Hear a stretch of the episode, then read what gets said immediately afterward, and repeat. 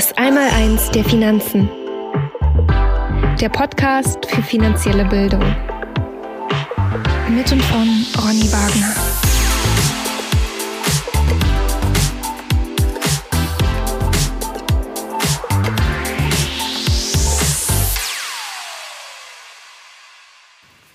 Herzlich willkommen zum Podcast Das Einmaleins der Finanzen. Mein Name ist Ronny Wagner und heute geht es um das Thema Gold Silber versus Aktien. Was ist aktuell die sinnvollere Investition? Gleich geht's los.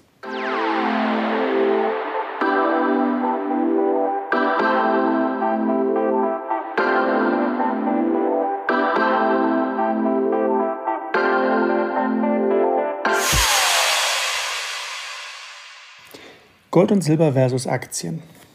Was ist aktuell die sinnvollere Investition. Obwohl ich überhaupt kein Fan eines solchen Vergleiches bin, habe ich mich dennoch entschlossen, meine aktuelle Sichtweise in ein paar Sätzen zu formulieren. Mir wird ja auch in letzter Zeit häufig diese Frage gestellt. Deswegen habe ich mir gedacht, mache ich mal eine, eine Podcast-Folge dazu. Warum bin ich kein Fan eines solchen Vergleichs? Weil Gold und Silber keine klassischen Investments in meinen Augen sind. Im Gegensatz zu Aktien. Gold und Silber sind nämlich historisch gesehen äh, klassische Wertaufbewahrungsmittel. Und das ist eine sehr wichtige Eigenschaft von gutem Geld. Aktien hingegen sind klassisch gesehen reinrassige Investitionsobjekte. Das Hauptziel einer Aktieninvestition ist das Erzielen einer Rendite, also Kursgewinne, Dividenden. Das sind die primären Treiber einer solchen Anlageform oder dieser Anlageform. In meinen Augen kann man auch diesen elementaren Unterschied zwischen diesen beiden Anlageformen in der Besteuerung der beiden Assets sehen. Gold- und Silberinvestments in physischer Form unterliegen nicht der Abgeltungssteuer, Aktien hingegen schon. Warum ist das so?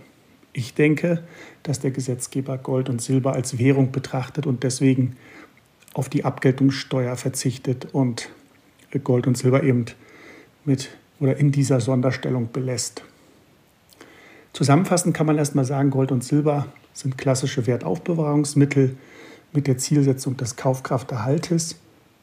Aktien hingegen sind Investitionsobjekte mit dem Ziel der Renditeerzielung.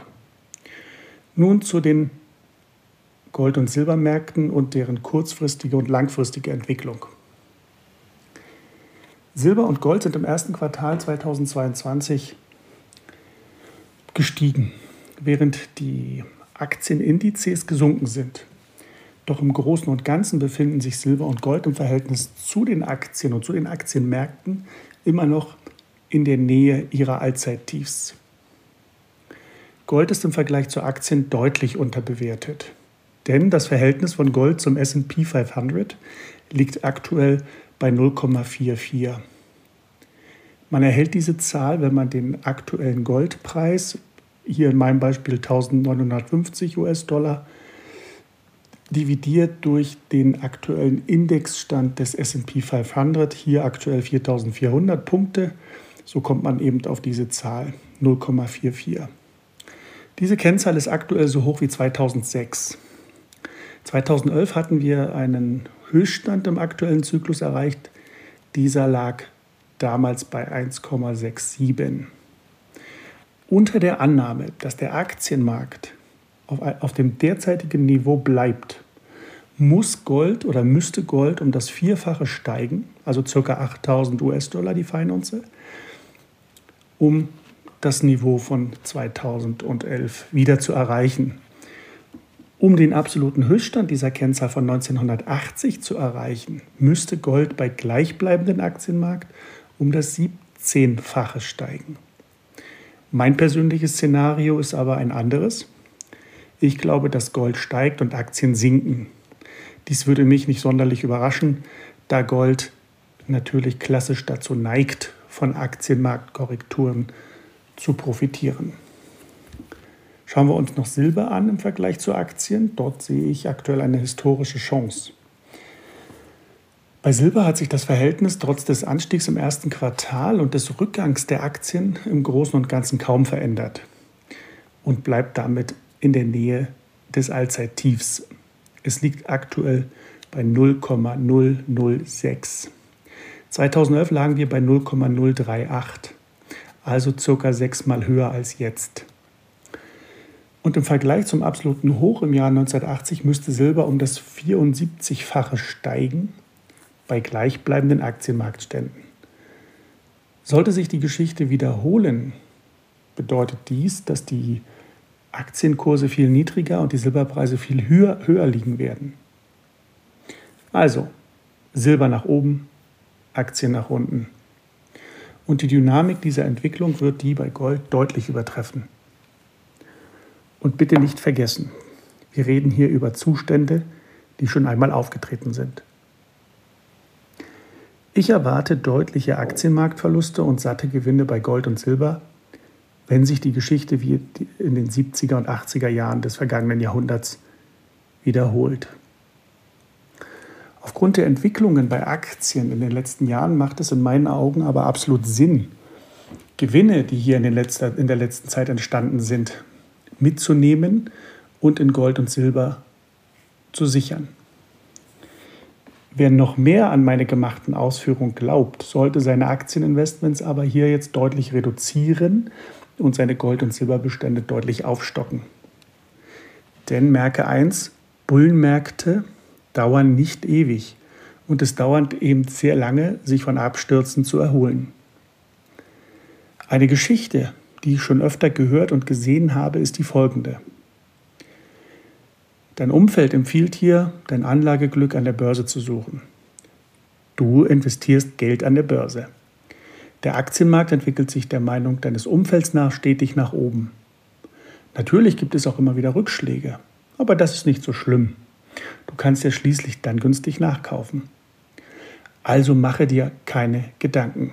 Alles wird gut. Die positiven Meldungen in den Finanzpublikationen überschlagen sich. Du investierst und machst dir bezüglich der Risiken keine Gedanken. Schließlich ist die Börse eine Einbahnstraße, zumindest in der Wahrnehmung der meisten Anleger. Du hast erste Erfolge und es fängt an, richtig gut zu laufen. Du gewöhnst dich an deine eigene Erfolgsstory. Die Börsen steigen und steigen. Gerade in der heutigen Zeit scheint es so zu sein, als ob die Notenbanken mit ihren Gelddruckmaschinen jeden Börsenabsturz mit noch mehr Gelddrucken verhindern können. Fachleute sprechen hier vom sogenannten Fed Put. Doch plötzlich kommt ein Tag wie der 25. Oktober 1929, an dem die Börse plötzlich innerhalb von drei Jahren um 90 Prozent fällt. Ohne Vorwarnung. Das ist ein schwarzer Schwan. Asteroideneinschläge auf der Erde, der Zusammenbruch der Sowjetunion, die Erfindung der Atombombe, 9-11, die Asienkrise, Corona oder eine Begegnung, die dein Leben komplett verändert. Das alles sind schwarze Schwäne.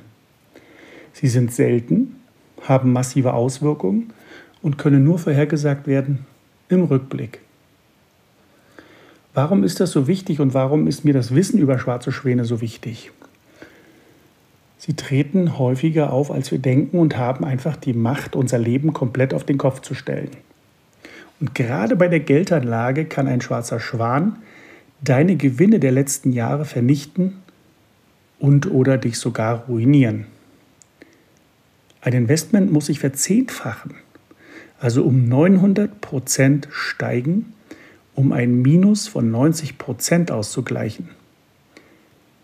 Die meisten Anleger haben aber schon ein Problem damit, sich Gewinne von 100 Prozent oder mehr vorzustellen. Nach dem Black Friday von 1929 ging es in den USA erst einmal drei Jahre lang an der Börse bergab. Der Dow Jones hat fast 90 Prozent seines Wertes verloren. Erst 1954, also 25 Jahre nach dem Crash, hatte der Dow Jones die Verluste wettgemacht. Natürlich ist es in der Theorie einfach, solche Phasen auszusitzen und zu überstehen, aber eben nur in der Theorie. Leider glauben immer noch viele Experten und Berater an den Homo economicus, also der rational entscheidende Mensch oder das rational entscheidende Wesen. Doch gibt es diesen rationalen Anleger, der nur rationale Entscheidungen trifft, in der Praxis eben nicht. Die Krisen der letzten Jahre haben in den meisten Anlegerportfolios sehr tiefe Krater hinterlassen und nur sehr wenige Anleger sind ihrer Strategie treu geblieben. Der große Rest hat in den schwierigen Phasen seine Strategie gewechselt oder ist teils in den äh, rasanten Abwärtsfahrten aus dem Markt ausgestiegen und hat sein verbliebenes Geld auf Sicherheit gesetzt. Ich denke, dass die meisten Anleger aufgrund der Funktionsweise des Denkapparates einfach nicht in der Lage sind, mit solchen Phasen richtig umzugehen.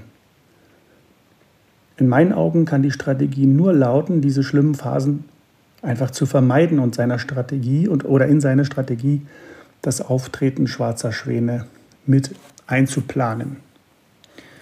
Und damit ergibt sich für mich eine einfache Regel.